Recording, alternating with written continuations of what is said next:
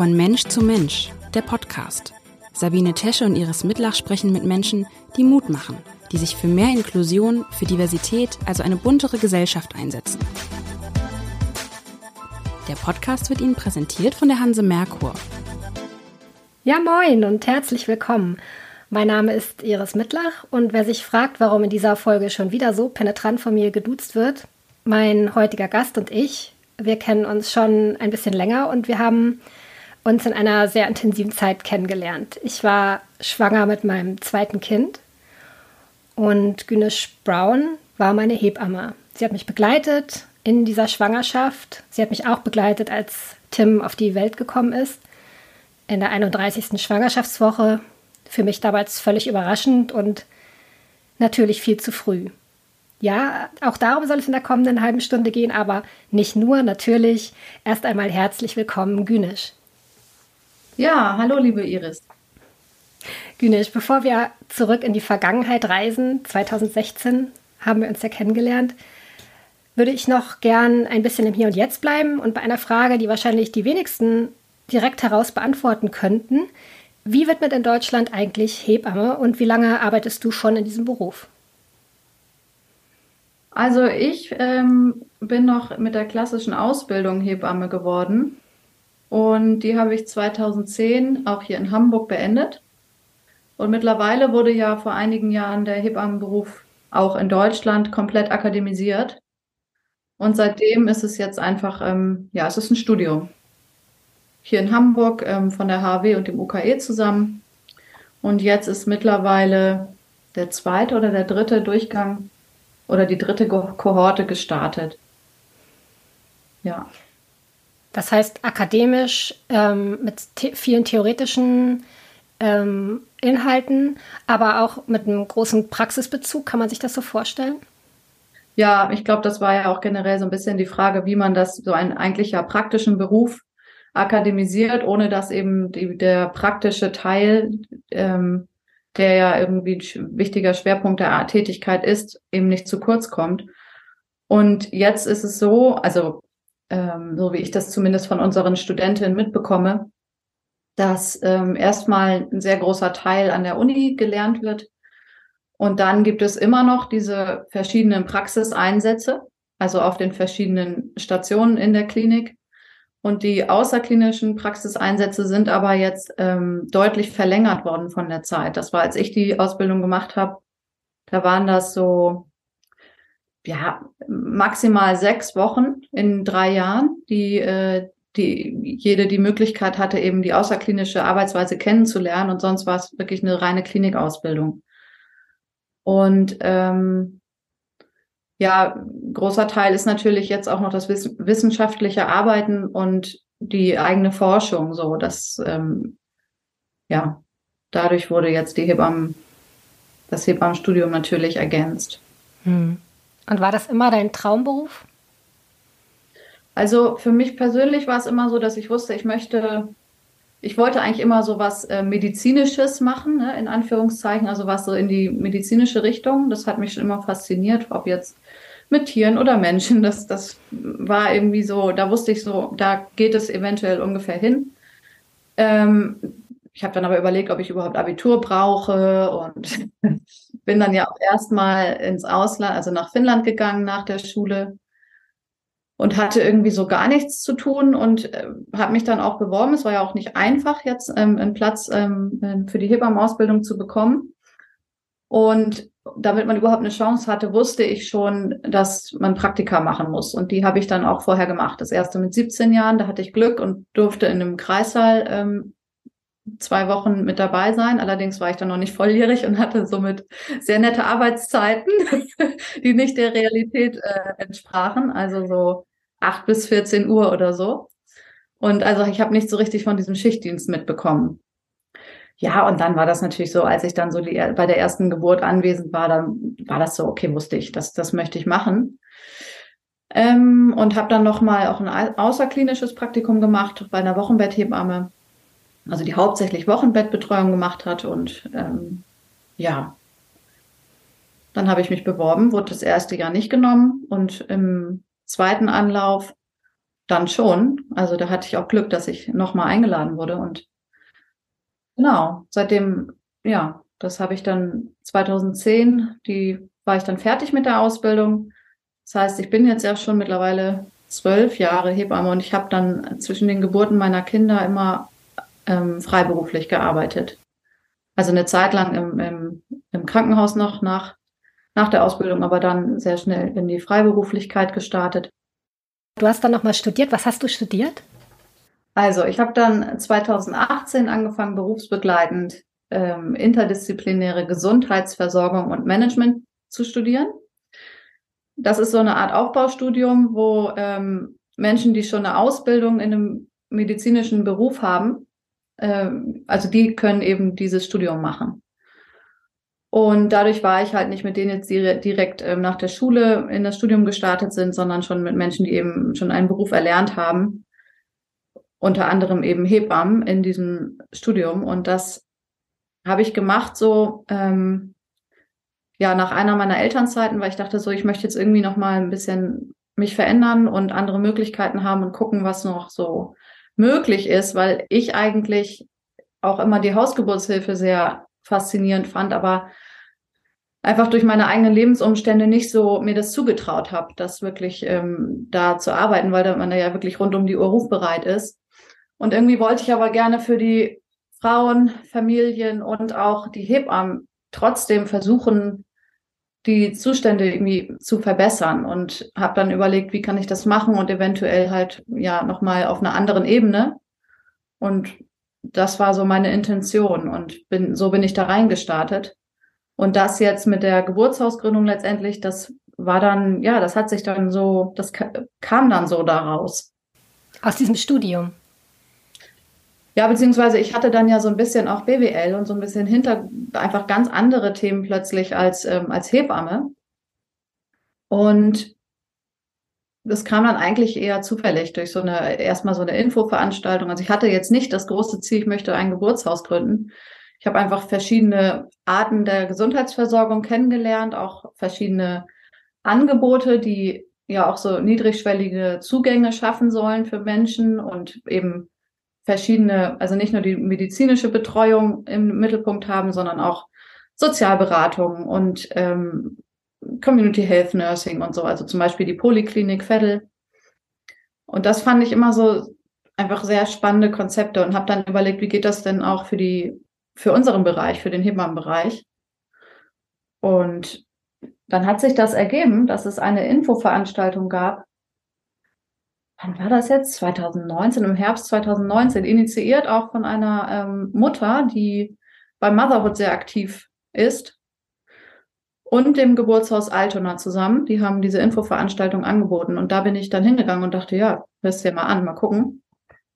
Und so kam das dann. Also da wurde irgendwie so der Samen gesät und wir haben uns dann kennengelernt, also mehrere Hebammen dort und dann auch in den nachfolgenden Monaten und haben dann angefangen, zusammen zu planen.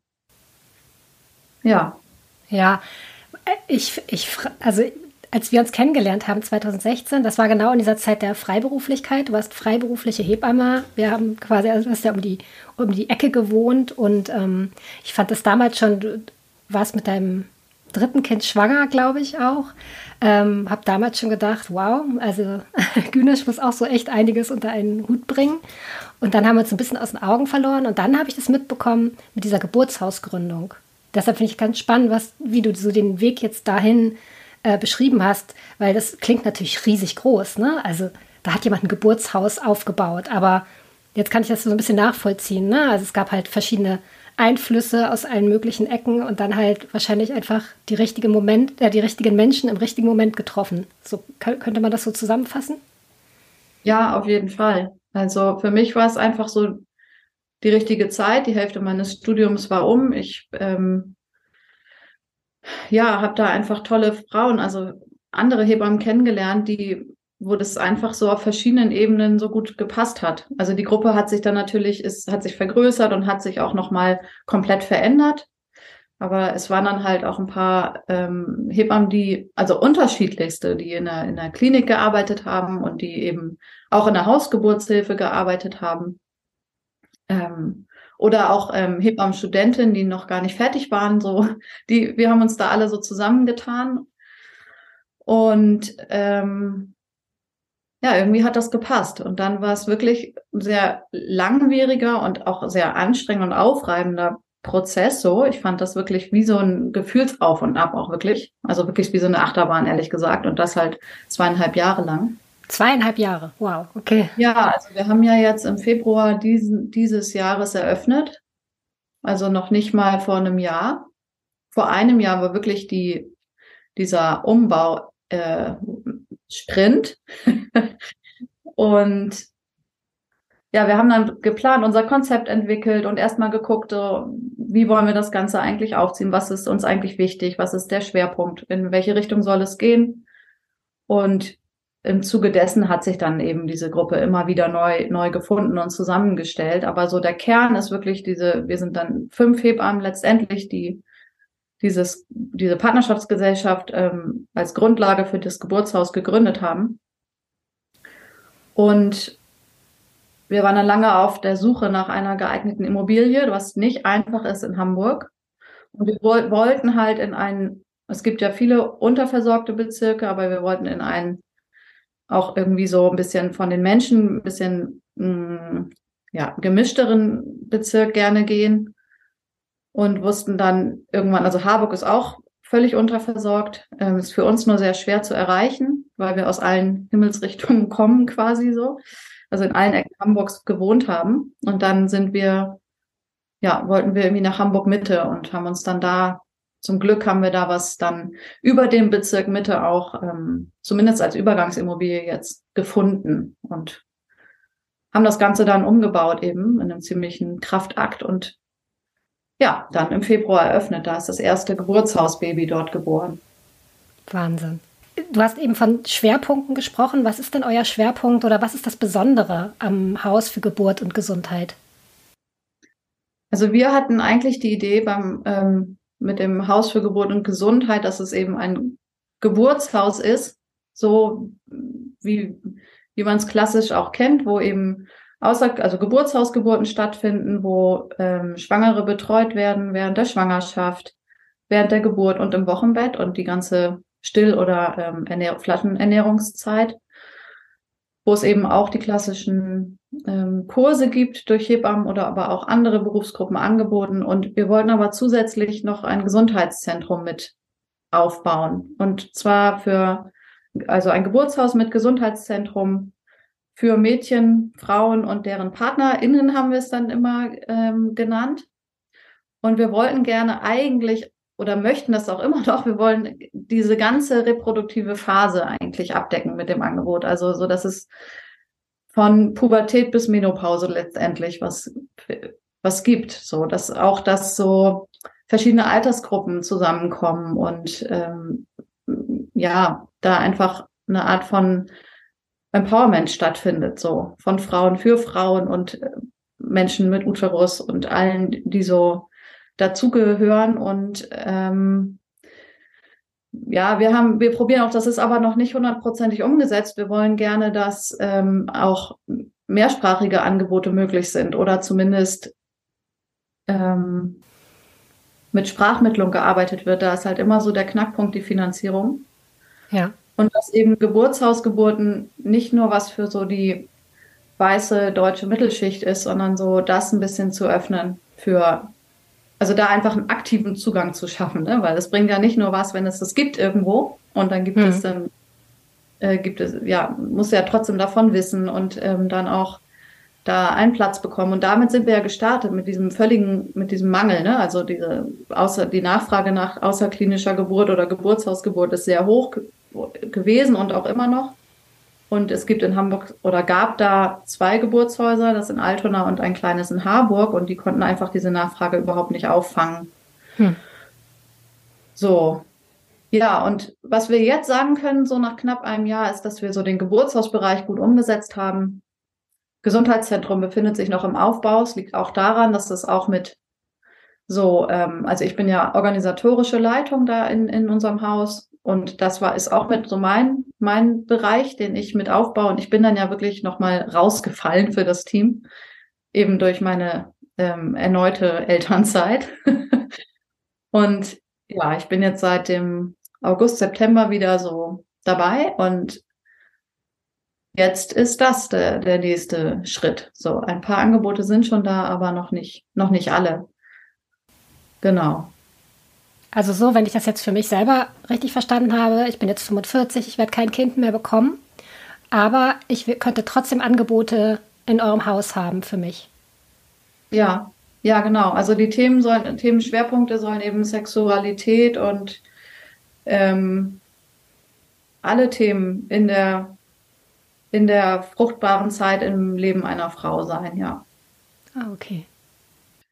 Ich kann ja mal dir, also so als, als Beispiel haben wir uns, wollten wir eigentlich auch äh, natürliche Familienplanung, Zyklusberatung, ähm, so eine Art Bleeding-Kurse, ne, wo es darum geht, wie ähm, was ist Menstruation, wie gehe ich damit um, was ähm, gibt es für Möglichkeiten der Menstruationshygiene, so, ne, das zum Beispiel jetzt für, für Mädchen.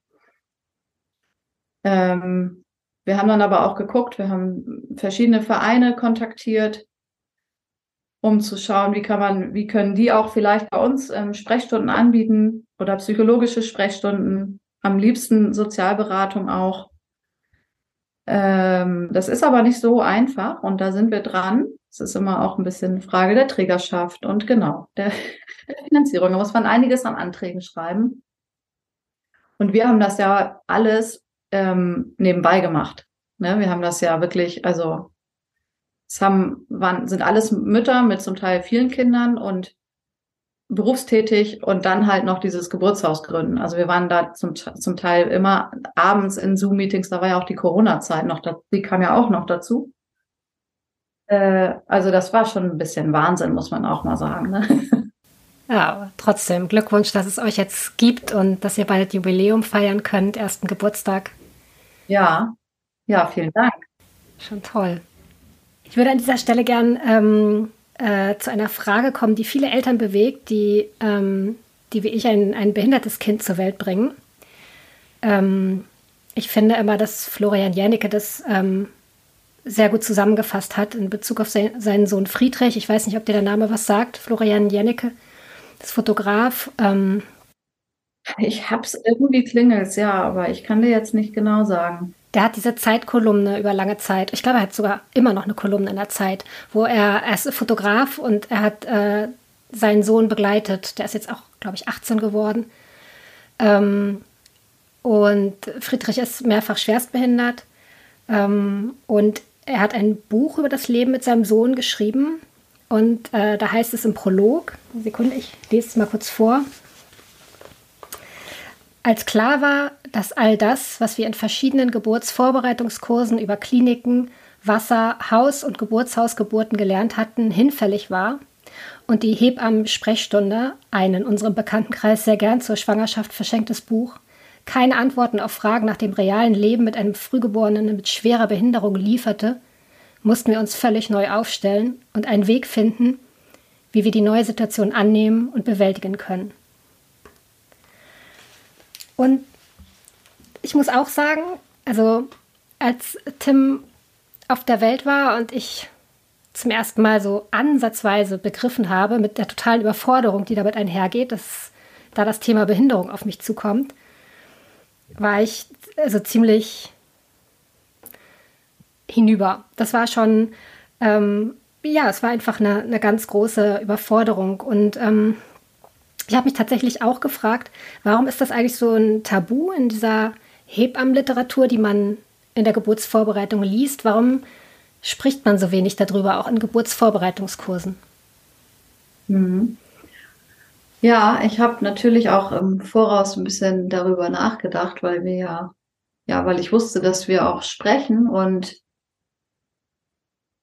also Hebammen sind ja erstmal immer so für den physiologisch verlaufenden Teil zuständig. Ne? Das ist so das, was, äh, was so der, was auch unsere Kompetenz ist, wo wir ähm, alleine äh, tätig sein dürfen. Und immer wenn, wenn es irgendwelche Auffälligkeiten gibt, dann müssen wir eben weiterleiten an ärztliches Personal.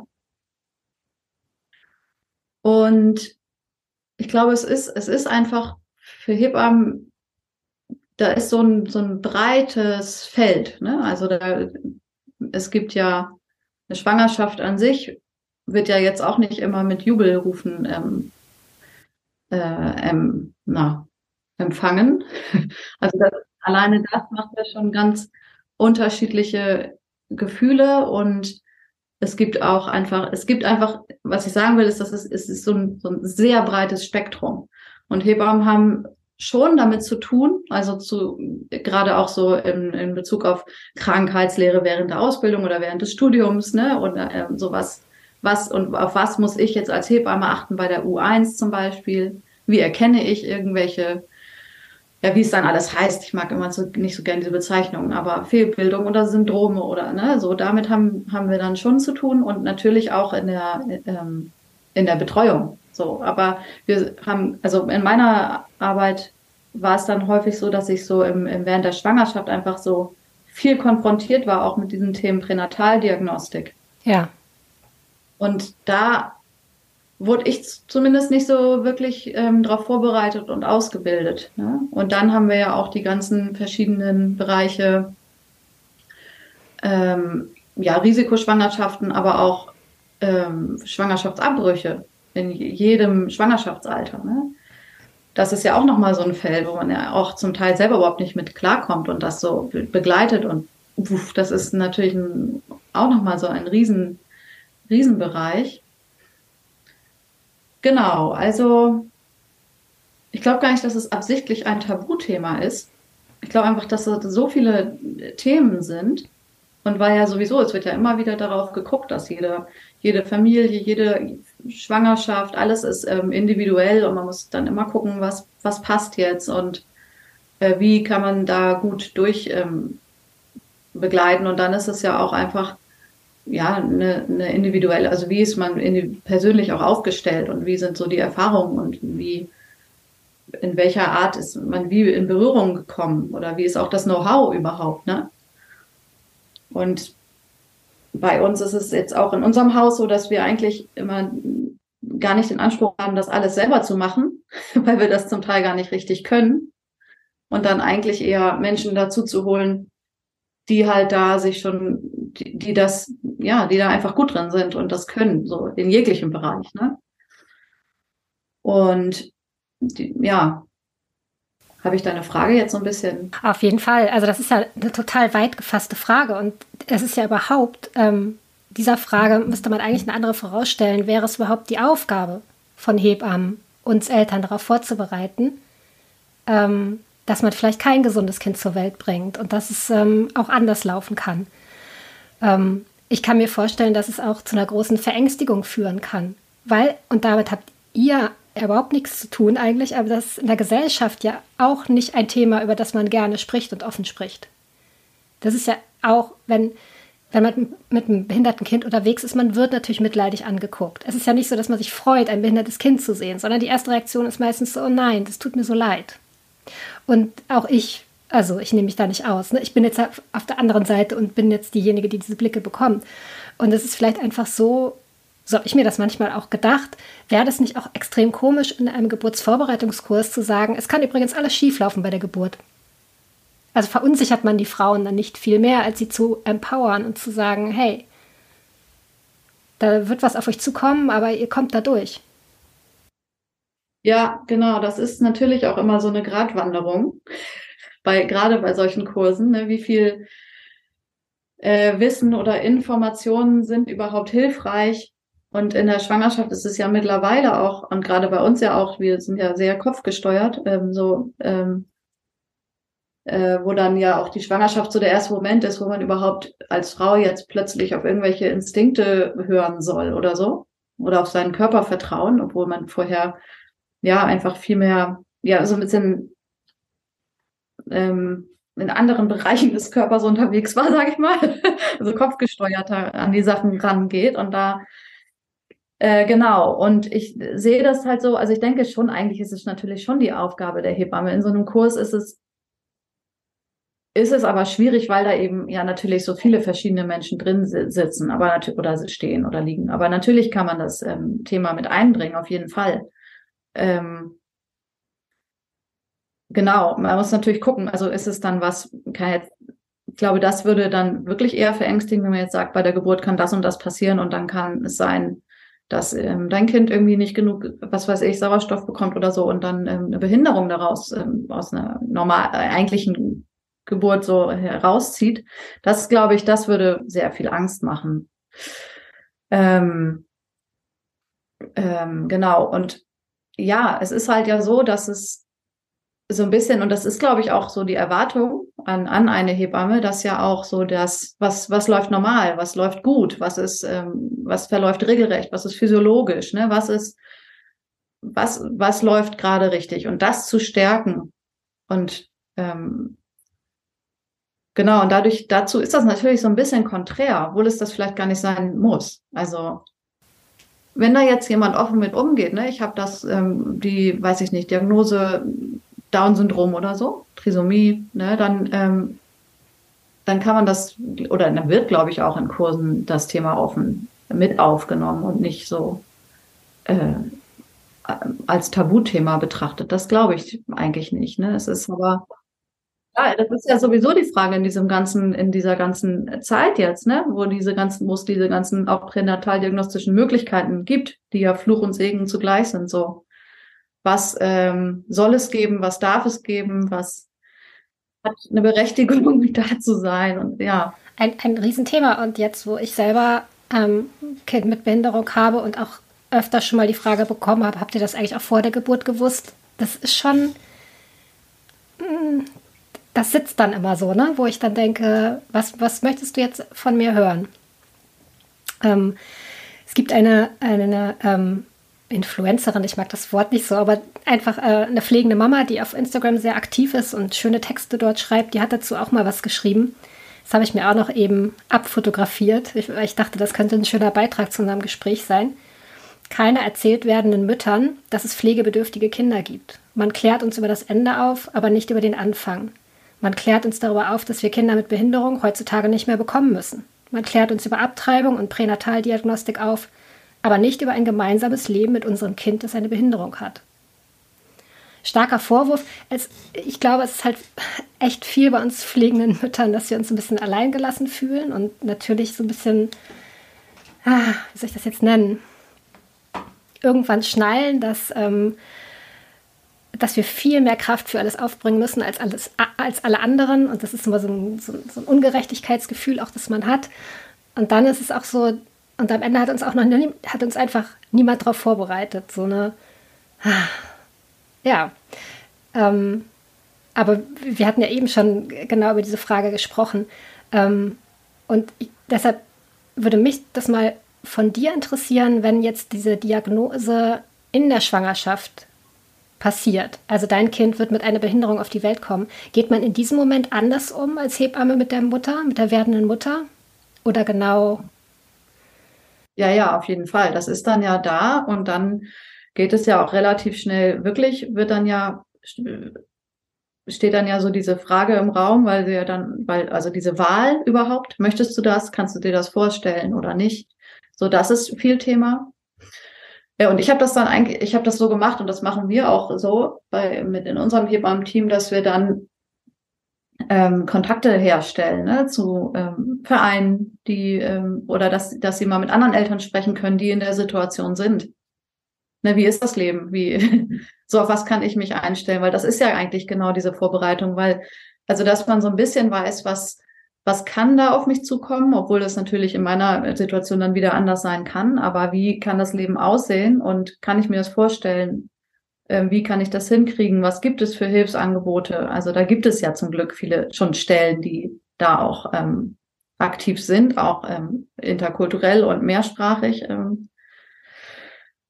Ja, genau. Und das ist ja auch das Gute, finde ich, dass es jetzt auch so ist, dass es diesen, dadurch, dass nicht genug ähm, oder dass viele Frauen oder Schwangere eben schon so früh wieder auf die Suche nach einer Hebamme gehen, dann auch eine kontinuierliche Betreuung zum Teil haben.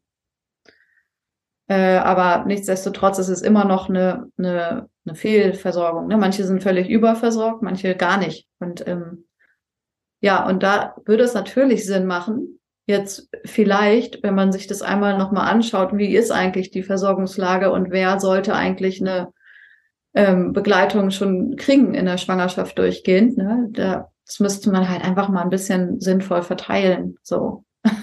das dann, weil, weil manchmal ist es ja auch äh, einfach eine, eine unauffällig verlaufende Schwangerschaft. Und natürlich haben auch diese Frauen oder Schwangere Anrecht auf eine, eine, eine Betreuung, keine Frage. Das meine ich auch nicht so, aber das, ja, wenn es einfach nicht genug gibt, dann kann man, müssen wir eigentlich gucken, okay, wo ist es einfach jetzt gerade am dringendsten oder am notwendigsten.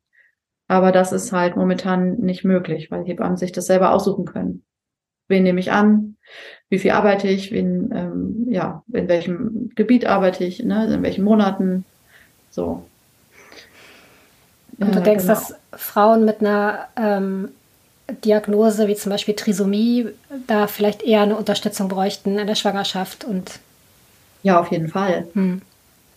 Klar, das ist ja nochmal, ähm, also wie gesagt, eine Schwangerschaft, denke ich, ist immer eine Umbruchphase. Man weiß nicht, wie du dich fühlst und wie sich die Umstände entwickeln und was da, ähm, also ich finde, das ist schon häufig auch Thema in der Schwangerenvorsorge, dass es häufig auch von den Schwangeren gesagt wird, so, ich weiß ja nicht oder ich habe ja keinen, wer weiß, so was, was kommt. Aber es wünscht sich ja in erster Linie wünschen sich die Schwangeren dann schon, dass natürlich alles gut geht und sie ein gesundes Kind haben. So, ne? Und das ist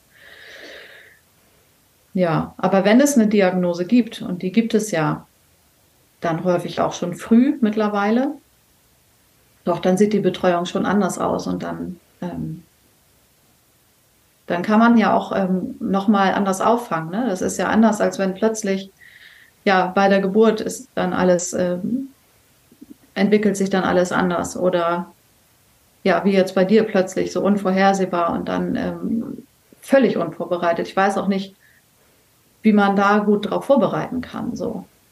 Ne, weil das ja für, ja, ich weiß es nicht. Meinst du, es wäre gut, wenn man jetzt bei generell, also die Kurse fangen ja auch unterschiedlich früh an, ne? Und nicht jede möchte ja auch einen Kurs machen. Ähm, aber klar, ich denke, und ich denke, in der Schwangerenvorsorge sollte die Thema Leben, das Thema Leben mit Behinderung oder so, das, das ist ja ähm, schon Thema, alleine durch diese Untersuchungsmöglichkeiten. Eigentlich schon. Ja. Aber dann, es kann sein, dass es dann nicht weitergeht, ne? Dass es dann nicht, nicht so weitergeht in, in Richtung. Oder vielleicht ist es auch, ich meine, man kann natürlich auch hier eine Visitenkarte hinreichen und sagen, so hier, da kannst du dich melden. Das ist natürlich auch nochmal was anderes, als wenn man jetzt wirklich eine feste Stelle hat und da einen Termin macht, auch gemeinsam. Ne? Das ist ja dann auch, da muss man ja dann auch aufgefangen werden oder da braucht man ja auch häufig dann Unterstützung. Ich glaube, wenn du, wenn du mich direkt äh, fragen würdest, tatsächlich, ähm, ich hätte das, äh, mich hätte das verunsichert. Und bei mir wären, ich bin eh angsterfüllt in die Schwangerschaften gegangen und ähm, bei meiner ersten Schwangerschaft ist alles super gelaufen und bei der zweiten dann halt nicht. Und das hätte noch eine Angst on top gepackt. Also deshalb ist das für mich eine komplett offene Frage, wie man das eigentlich angeht, das Thema, wie man das irgendwie doch mit reinbringen kann in dieses ganze ähm, Geburtenthema, weil es irgendwie ja so, eigentlich ist es total selbstverständlich. Es gibt Krankheit, es gibt Gesundheit, es gibt Leben, es gibt Tod, es gibt immer diesen, diesen Gegensatz. Und wenn man die Gesundheit hat, dann hat man dazu halt auch die Krankheit. Ich, aber, aber eine Antwort kann ich halt nicht geben, deshalb will ich das immer so ein bisschen in den Gesprächen auch rausfinden. Ähm, wie könnte es denn gehen? Weil diese Mütter, klar, sie haben auch recht und sagen, warum hat uns darauf niemand vorbereitet? Aber geht das überhaupt? Vielleicht muss man an der Stelle sagen, wahrscheinlich nicht. Oder die Gesellschaft selber muss die Antwort finden und sagen, wir finden Behinderung nicht schlimm. Und irgendwann verlieren wir die Angst davor. Weiß ja auch nicht. Ja. Also das ist ja auch die Frage. Ne? Das ist ja, glaube ich, auch jetzt durch diese Inklusionskonzepte in den Kindergärten und Schulen so, dass es eigentlich ähm, Barrierefreiheit geben soll und sichtbar gemacht wird, ne? Und dass die, das, das, weil ich glaube, das ist halt auch häufig so das Problem, ne? Menschen mit ähm, Behinderung, wenn du niemanden kennst, dann macht das erstmal, vielleicht hast du da Hemmungen oder dann macht das irgendwie dir selber Angst, weil du selber eigentlich das Problem ist und nicht weißt, wie sollst du damit umgehen, so. Und ähm, jetzt in Bezug auf Schwangerschaft und ja, ich glaube, das ist eher eine gesellschaftliche Frage oder was, wo, wo einfach ähm, klar ist das eine Möglichkeit und ein Zeitpunkt. Gerade da ist ja auch äh, sowieso sehr viel Veränderung. Ähm, aber ich glaube einfach, bei wie so viele müsste es eigentlich ja vorher sein so. Und das ist ja auch, ja, das wäre doch zum Beispiel, wenn man jetzt ähm, an Schulen geht oder eben Sexualpädagogik, ne, da in, in dann überhaupt das erstmal mit diesen Themen sich auseinandersetzt oder in Kinderbüchern, also da zum Beispiel auch, ne, das ist einfach so, zum Leben dazugehört. Das kann ich mir vorstellen. Das ist ähm, ja, es ist es ist dann auch.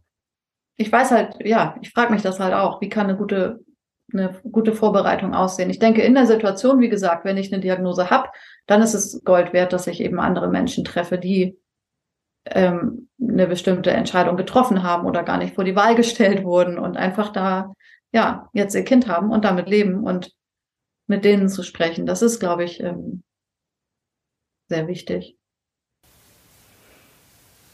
Ja, direkt nach der Geburt habe ich das auch nicht angenommen, um ganz ehrlich zu sein. Es gab auf der Frühchenstation auch das Angebot von Eltern, die sind dann einmal die Woche in die Klinik gekommen und ich wollte das auch nicht hören. Also weil ich mir gedacht habe, nee, ich sowieso nicht. Das, das irgendwie wird es anders laufen, aber behindertes Kind nie.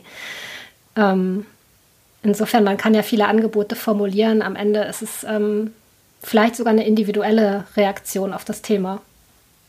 Also. Und ich kann mir vorstellen, dass wenn man selber auch zum Beispiel jetzt wie meine Tochter mit einem behinderten Bruder aufwächst, die wird ja nie groß Angst davor haben, glaube ich. Ähm, Vielleicht ist es auch tatsächlich ein großes Plädoyer für Inklusion, was wir hier gerade besprechen. Wie du sagst, dass es mehr in Schulbüchern auftaucht, dass es einfach ähm, in Kinderbüchern mehr auftaucht, dass man sagt, auch das ist ganz normal. Hab da keine Angst vor, ohne das zu beschönigen. Ja, also ich, äh, ich selber hatte, hatte da in der, ich weiß gar nicht mehr, in welcher Klasse das war, ich glaube in der 11., 12. Klasse, da hatten wir, das hieß dann Sozialpraktikum da sollten, war, waren wir dann drei Wochen alle auf anderen, in so anderen Einrichtungen mit körperlich und geistig behinderten Menschen.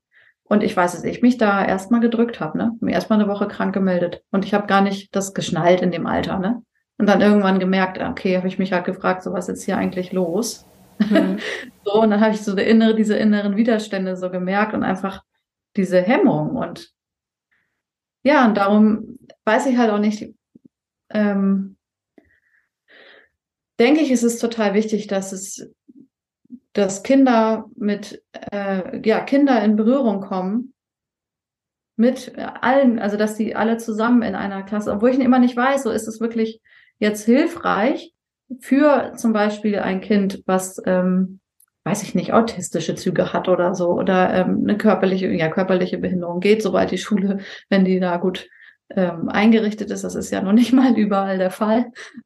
Ähm, oder mit einer geistigen Behinderung, wie, ja, für wen ist das jetzt hier eigentlich gerade? Ne? Das hatte ich mich so am Anfang dann immer gefragt. So. Also als es diese ganzen Konzepte so kamen, da dachte ich, ja, hm, ähm, ja, aber da, ich denke, wenn es da einfach mehr Berührungspunkte gibt und das einfach normal ist im Leben, dann, äh, ja, und jeder irgendwen kennt, so, ne, und das im Alltag auch sichtbar ist, weil diese Menschen auch teilhaben können überhaupt, ja. das, das denke ich ist schon würde was, was helfen, ja. Ja, was für ein Gespräch, liebe Günisch. Ähm, 19 Tage vor Weihnachten. Wir haben heute den 5. Dezember und auch da geht es ja um die Geburt eines Kindes. Ähm, ich, es hat mir unglaublich viel gegeben. Es gibt viele Dinge, glaube ich, viele Sätze, über die ich nochmal nachdenken werde. Das wird echt nachklingen, das Gespräch. Ich bedanke mich ganz doll für deine Offenheit. Überhaupt, äh, dass du die Einladung angenommen hast. Das ist sicherlich auch kein einfaches Thema, über das wir gesprochen haben. Ja, vielen Dank, Iris. Ich habe mich aber sehr gefreut über deine Einladung und ähm, ich habe auch sehr gerne mit dir gesprochen. Ich mal gucken, wie bei mir ist jetzt gerade. äh, Ich würde mir das sehr gerne noch mal anhören und dann ja mal schauen, was daraus noch so entsteht. Vielleicht magst du ja bei uns im Haus was anbieten. Ich würde kommen. ich würde, ja. Ich weiß übrigens noch sehr genau, wie ähm, ich äh, nach der Geburt, ich war, ich war, das war so der erste Moment, wo ich mit den Nerven völlig am Ende war und irgendwie ein, ein, ein heulendes Etwas auf meiner Bettkante. Und ich werde es nie vergessen, wie du einfach die Ruhe in Person warst. Allein durch deine Anwesenheit bin ich so langsam wieder runtergekommen und ich habe gedacht, wow, wie hilfreich und gut das war. Das sind so Momente, ja, die vergisst man nicht. Also es ist, ähm, es ist ganz viel auch im Gespräch mit anderen äh, Müttern, dass die ähm, sich genau an die Hebamme auch erinnern, die sie durch die erste Nacht gebracht hat, ähm, die mit ihnen ähm, das Abpumpen angefangen hat. Das waren so ganz kurze Momente und man hat den Kontakt auch verloren, natürlich zu diesen Menschen aus der Klinik, aber die haben einen in einer so wichtigen Zeit getragen, dass man das so nie vergisst. Ja, ich finde das immer so erstaunlich, ne, dass so manche Begegnungen oder manche Situationen einfach so viel tiefer gehen, weil es einfach gerade die, ja, der Zeitpunkt ist und die Situation ist, so die Umstände, das, ähm, ja, das finde ich selber auch echt immer krass, muss ich sagen. Ja, Hebammen halt. vielen, vielen ja, Dank. Vielen Dank für dieses ja. Lob. ja. Ich bin auch sehr gerne zu euch gekommen. ich wünsche dir und deiner Familie noch eine ganz tolle Vorweihnachtszeit und ja, spätestens zu eurem ersten Geburtstag werden wir euch sicherlich mit dem Abendblatt einmal besuchen. Ja, wie schön. Wunderbar. Vielen Dank. Ich freue mich darauf. Ich wünsche dir auch eine schöne Zeit jetzt, ne? Und äh, schöne Grüße an alle und mal sehen. Bis bald. Ja, mach's gut. Tschüss. Du auch. Tschüss. Dieser Podcast wurde Ihnen präsentiert von der Hanse Merkur. Weitere Podcasts vom Hamburger Abendblatt finden Sie unter abendblatt.de slash podcast. Hier finden Sie auch alle aktuellen Podcast-Themen und unseren neuen Podcast-Newsletter.